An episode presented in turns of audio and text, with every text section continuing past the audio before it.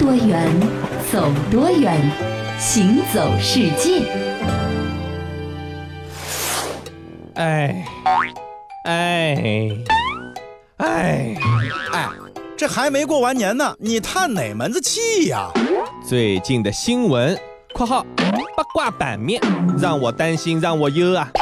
哟，那看来您最近是得忌忌口了，尤其是含盐高的食物啊，要戒掉啊。这个好像完全没有关系的两件事吗？哎，怎么没关系啊？关系可大了！瞧着把您给闲的啊，闲闲！好你个臭小子，你给我等着，我这就去找鞋子去！居然敢吵起我来了！行走世界，大家好，我是一轮。各位好，我是贾云。最近啊，这个关于明星夫妻婚姻频亮红灯的报道呢，是似乎稍微有那么一点点的多啊。是啊，有些呢，甚至是已经到了要离婚不可收拾的地步。嗯，那这事儿呢，其实我觉得怪啊，就怪那些自制能力薄弱的男男女女，是啊是吧？放着好好的感情婚姻不要，出哪门子鬼去啊？嗯。那说到出轨这事儿吧，还真不是个新鲜事儿。嗯，从古至今呢，也算是屡见不鲜。嗯，不过呢，和现在社会相对来说比较宽容的氛围不同啊，在古代社会，出轨不仅是道德层面要备受指责，甚至还是一种违法犯罪行为。同志们，做老一，把要面孔擦起牙擦火。行走小百科。一个国家的社会稳定，很大程度上取决于最小的社会细胞——家庭的稳定。因此啊，各种破坏家庭和谐的行为，也就成为了古代中国各个朝代都重点打击的对象。尤其是婚姻的头号天敌——婚内出轨啊，其实又叫做通奸啊，在古代中国呢，被视为是相当严重的犯罪行为，轻则皮开肉绽，重则人头落地。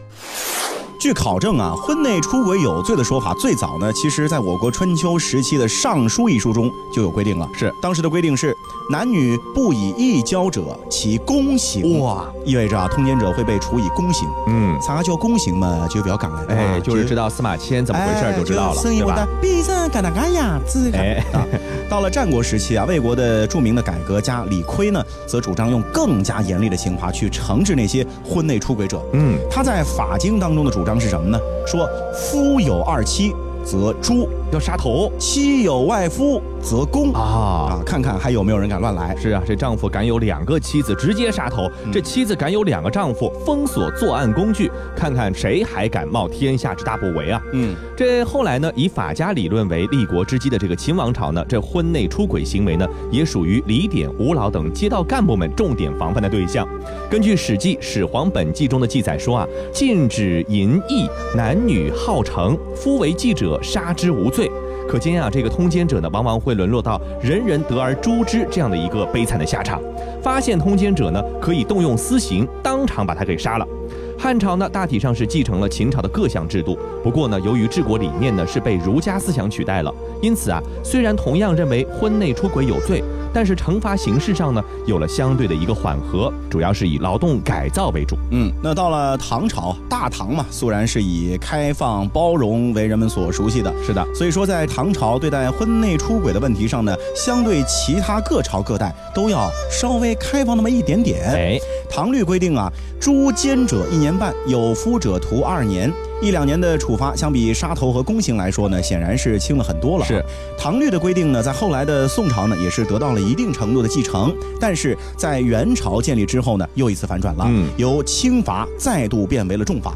元朝对待婚内出轨者呢，不仅仅是又可以动用私刑当场杀死奸夫淫妇，而且啊，还有诸合奸者杖八十七，女人去衣受刑的规定。哇，就是叫你皮开肉绽，颜面尽失。是啊。打到棍子断掉为止。哎呀，这个面子和里子都挂不住了哈。嗯，那最后呢，在中国封建制度发展到巅峰的明清时期啊，对待这个婚内出轨的态度呢，自然也不可能有任何的软化。嗯，动用私刑当场杀死通奸者和处罚以杖刑的两种惯例呢，也是得以保留。没错，所以出轨者掂量掂量看看。是的，那么但是呢，有一个情况呢，也是不可避免的，就有的时候啊，当两个人的激情消退，浓烈的爱情趋于平淡，甚至是有一些枯燥乏味的时候，两个人觉得呢，哎呦，这个日子。越过越没意思，也没什么新鲜感了。是啊，但是有没有办法既能够解决这个问题，又能够避免出轨或者是离婚呢？嗯，这办法还真有，就怕你没胆子来试。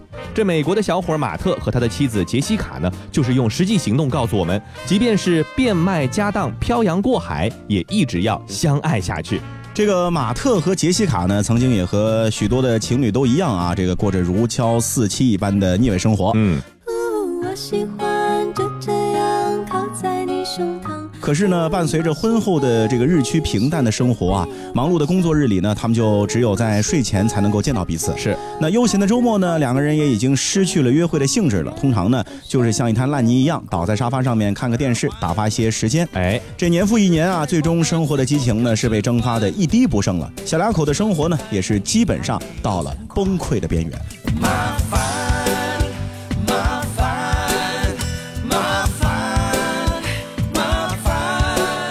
但是这个时候呢，让我们感到非常欣慰的是啊，这夫妻俩呢没有选择出轨或者是离婚，而是带着所有的积蓄，变卖了所有的家产，买了一艘船去环游世界去了。哦，这挺厉害啊！是啊，他们呢跟这个双方父母呢都没有商量过，哎，就这么任性啊！重点是两个人谁也没有开过船哟。呃，为了航行的梦想呢，作为汽车销售经理的丈夫呢，和作为保险公司理赔专员的妻子呢，开始利用空余时间来练习这个驾船的技术。经过不断的练习，终于有一天啊，这对夫妇呢是离开了位于密歇根州的家乡，驾船呢驶入了落日的余晖当中，从此他们就再也没有回过头。出发了，不要问路在哪，迎风向前是唯一的方法。妻子杰西卡呢是这么说的：说如果两个人继续抱守原来的单调生活呢，他们的婚姻应该是很快就看到尽头了。是在对婚姻没有什么期待的情况之下呢，还不如啊漂洋过海的去重新认识彼此。嗯。毕竟甲板只有这么点空间，哎，两人如果吵架了呢，谁也没有办法走 啊。在航行中啊，乘风破浪，同舟共济的两人呢，旅途中的美丽风光是让他们婚姻历久弥新。嗯，截止到目前，他们已经去过了十六个国家了。他在热情的南美海滩绽放美丽，他在巴拿马的西恩富戈斯特立独行，他在蓝天碧海间舒展身体。他从深海里收获大自然的馈赠，他在岸上沐浴海风，他在船舱酣然入睡。他们背靠秘鲁马丘比丘上的远古文明，他们牵手领略维尔京群岛的旖旎风光。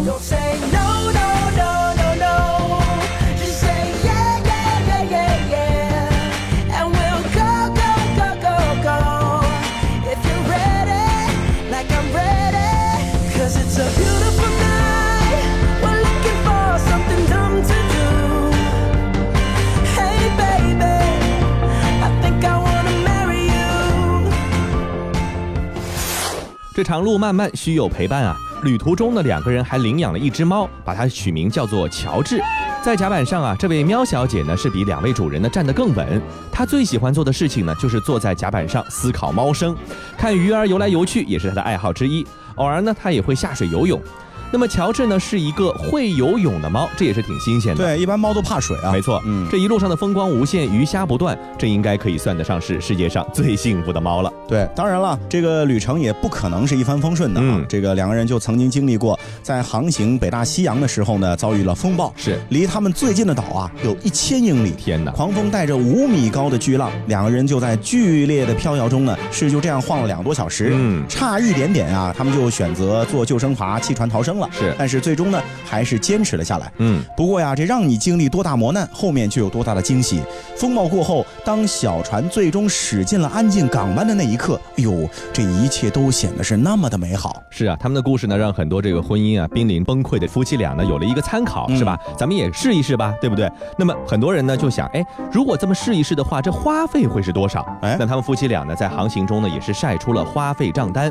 这平均的每个月花费是七百英镑，还还算比较省，对吧？包括食物采购、入港停泊、购买柴油，还有其他的各种消费项目。那为了省钱呢，两个人呢还是省吃俭用，很少下船吃饭，一般呢都是在甲板上直接开火的。嗯，所以说到这儿啊，很多人开始要羡慕这个男人了。嗯，为什么呢？因为在生活归于沉寂的时候啊，他老婆跟着他说走就走了。嗯，丈母娘呢也没有让他们这好好在家过日子啊。邻居呢也没有嘲笑说哟卖房子买船人脑子坏了吧？哎啊，他和他爱的人啊相濡以沫，相守于江湖。那当然了，也要羡慕一下这位妻子。嗯，因为在原本就濒临解体的婚姻中啊，他的男人大手一挥说走，咱啥不要了，我带你环游世界。房子没了还有船，工作没了去迎接崭新的生活嘛，是吧？稳定生活没了，新鲜如初的爱情就回来了。嗯啊，真是挺有意思的。我觉得这个很多的结果呢，都是最初的时候没有预想到的。所以你看，当我们在感叹啊说走就走的旅行呢，其实很难实现的时候呢，每天都有这样的故事也在发生着。如果说生活呢是陷入了苦闷，或者是陷入了低谷，那收音机前的你呢，是不是也敢来一把这样的旅行呢？其实啊，不用每一个人都去亲身经历，有的时候呢，光是听听就已经觉得非常过瘾了。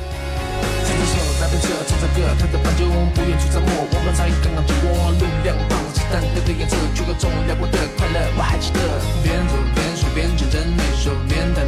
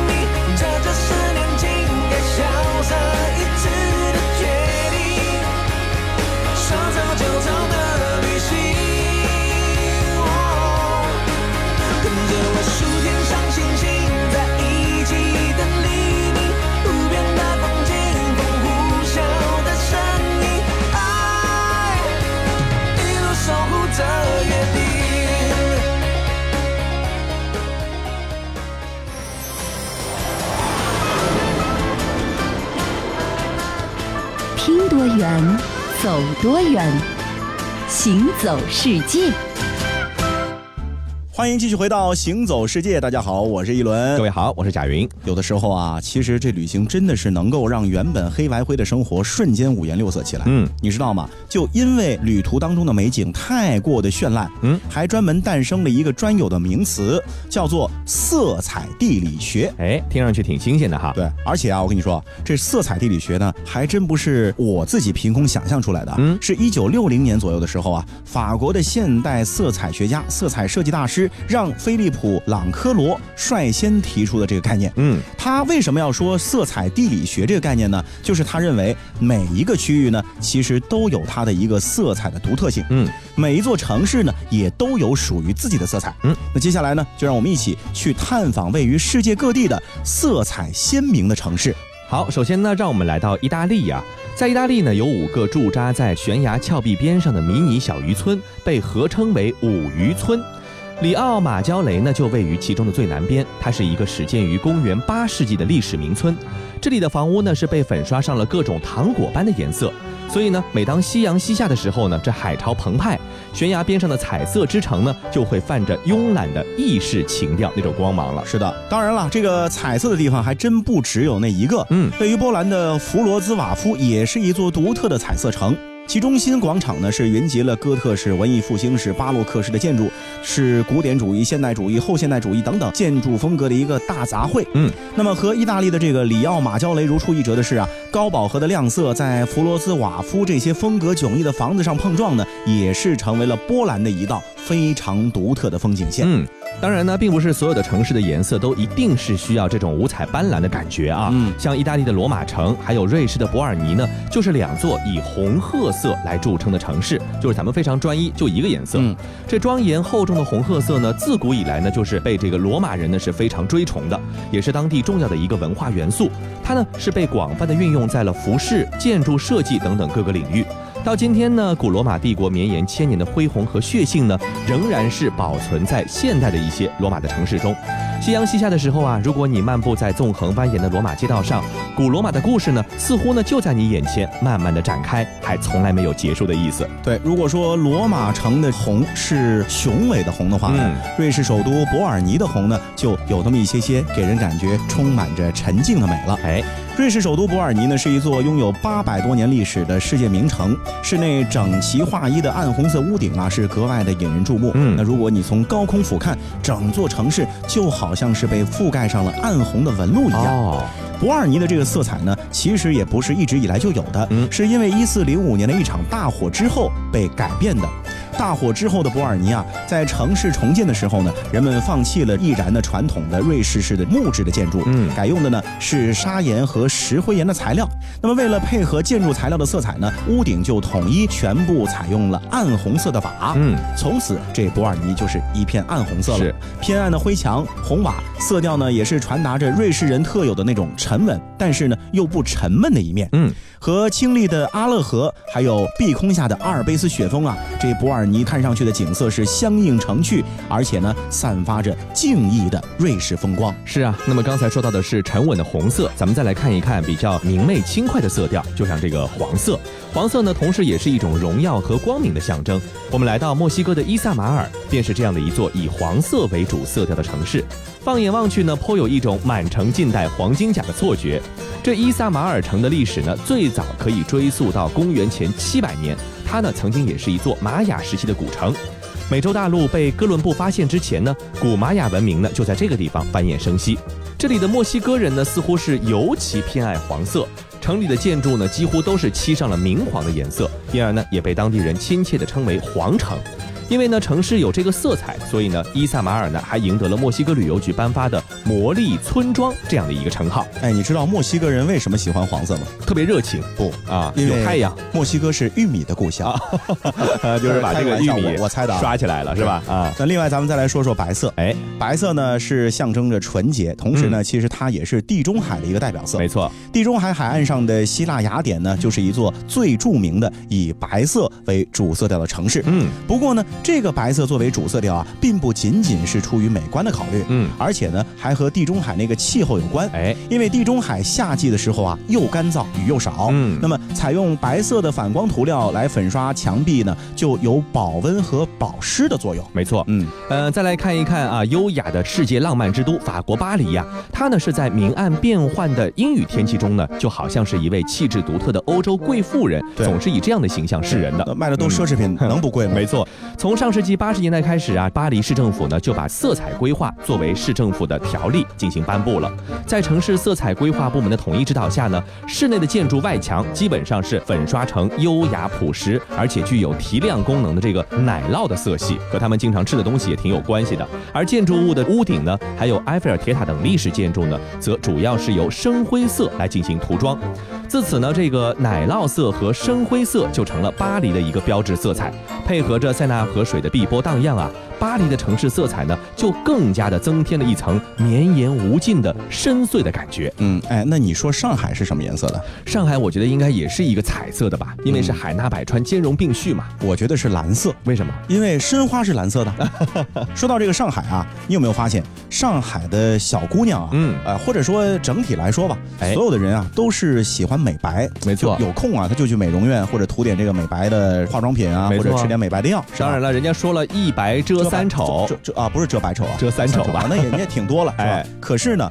很多人去西方国家旅游，尤其是欧洲啊，会发现，这当地人啊，你说他们是白人，可是他们却喜欢把肤色晒成比咱们还暗的那种古铜色，而且不但是在欧洲啊，他们当地呢太阳不是那么多，还得跑到东南亚专门去晒。对，很多人就想不明白了，是啊，这好好白色皮肤干嘛不要呢？嗯，哎，这西方人呢却是这么觉得的，嗯，说为什么要晒黑呢？是因为黑代表着我有钱和时间去享受蓝天白云、椰林树影、水清沙白的海岛假期。是是是。啊，所以就好像咱们呢是把白和富美连一块儿，嗯，是吧？黑等于精英阶层的观念呢，其实也已经内化成了西方人的一种审美了。没错，那么这样的一种审美上的差别，究竟是一直以来就有的呢，还是后来慢慢区分开的呢？嗯，最后的时间我们来研究一下。是的，呃，咱们先来看看咱们中国人啊，啊，因为中国人呢，其实在古代啊，包括到现在呢，就长期生活在传统的农业社会里，就是人口中的绝大多数都是农民。没错，所以说呢，平平民老百姓呢，他的生活啊，最主要的部分就是下地劳作，哎啊，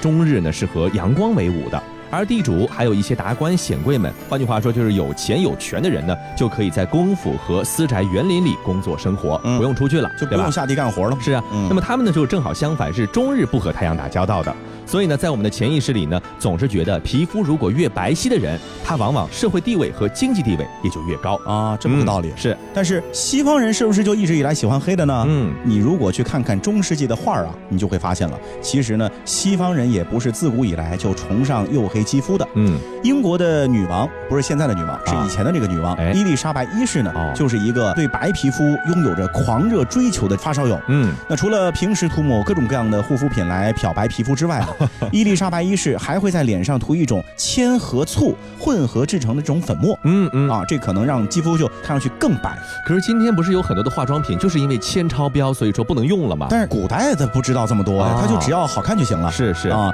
所以回忆一下女王的几幅让很多人熟悉的肖像画啊，你可能就能够猜得到，为了在美白上面做文章啊，他在自己脸上估计是抹了好多的这重金属了，是能刮下来一层化学元素周期表，估计已经是中毒了哈。那么究竟是从从什么时候开始，这一白遮三丑也好，遮百丑也好的传统呢，在西方社会被彻底颠覆了呢？答案呢，其实离现在还挺近的，就是在二十世纪初，就没过一百多年。没错，在一九零三年的时候，诺贝尔生理学及医学奖颁发给了提出啊用集中光线疗法治愈狼疮的丹麦医学家芬森。这阳光的医学价值呢，就开始逐渐的被欧洲人呢发掘利用起来了。由此呢，在明白了阳光对于健康的重要作用之后，日光浴就逐渐成为了西方富裕阶层人们最。喜爱的一项活动之一，而此后的一位重要人物，在更大程度上呢，都是影响了整个西方社会。她呢，就是可可香奈儿女士。香奈儿在现在呢，是一个知名品牌。嗯，在上世纪二十年代。她可是一个时尚偶像啊，嗯，我觉得就有点像现在的这贝克汉姆他们一家那种感觉。我觉得像网红，哎，比比他们还厉害，可能 是啊。作为时尚偶像的香奈儿女士啊，在一次从法国的蔚蓝海岸度假回来之后呢，被巴黎的粉丝注意到，哟，这皮肤晒黑了，哎。这种不同于其他上流社会常见肤色的自然肤色呢，就开始流行起来了。嗯嗯啊，觉得好看是。后来啊，包括杂志、广告、电影在内，各个媒介平台上呢，都能够看到人们在阳光下裸露肌肤、自信身影的这个画面。是。那深色的皮肤呢，就由此越来越受欧洲人的欢迎。嗯。为什么呢？因为你看到它，仿佛啊，就看到了悠闲的假期和健康的生活。没错，这牛津大学的教授理查德·道金斯呢，在他的著作《自私的基因》中呢，提出了一个概念。叫做魔音，就是模仿的模，基因的因。嗯，他说啊，这肤色呢，无形中早已不仅是色谱上的一个色块了，而是能够反映品味、态度和情趣的一个重要标志。因此啊，香奈儿这种时尚标杆的动向呢，就为肤色这个魔音的传播呢，提供了一种时机。大量的人群呢，就开始模仿起来。那遗传学中的基因也是一样的，不断复制，不断的升级，进而呢，就遍及了全社会。嗯，那么在没有新的魔音出现并且传播的时候呢，既有的魔音的影响呢，可以说是非常大的。是，所以啊，咱们之所以认为一白遮百丑，就是因为在中国，你从小到大，不管是看的电影也好，看的广告也好，读的书也好，嗯，全都在诠释这一件事儿，就是皮肤白皙才好看。没错啊，这是被灌输的。是啊，那在这样环境下成长起来的人呢，显然就自然的会更加的注重皮肤的白。嗯。那至于下一个魔音，就是这个现在在欧美流行的黑的风潮，有没有在中国生发的可能呢？这个呀，就得看有极具影响力的全民偶像在天时地利人和的时候发功了。嗯，比如说咱们的邻国日本，最近好像也是流行美黑，为什么呢？就是因为他们的全民偶像安室奈美惠，嗯，她是一个美黑的人，这个在很大程度上呢，影响到了日本的年轻人。没错，那当然啊，其实人类社会的伟大之处呢，就在于它的发展方向总是向这个多元化发展的。嗯，换句话说啊，你可以。用你的增白剂，我可以用我的美黑剂啊，咱们两个互不干涉。你戴你的脸基尼呢，我可以晒我的古铜皮，只要活得绚烂，活得舒心就可以。那么有一句歌词说得好，叫做“我就是我，颜色不一样的烟火嘛”。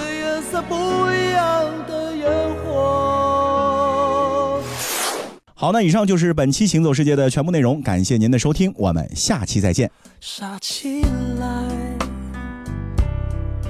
边走边唱，困起来，你躺在芙蓉枕上，世界不在，你依然在站台。走了依然会回来，扬起尘埃都变成一种黑白。你是我爱的女孩，最爱的女孩，带我到温柔的木片时代，你那白的裙摆，那黑的刘海，叫我说美丽的一句对白，当时一眯眼一样没。一样期待，却等不到后来，只等你从头再来。才发现我的喜怒哀乐应犹在，多为了你的素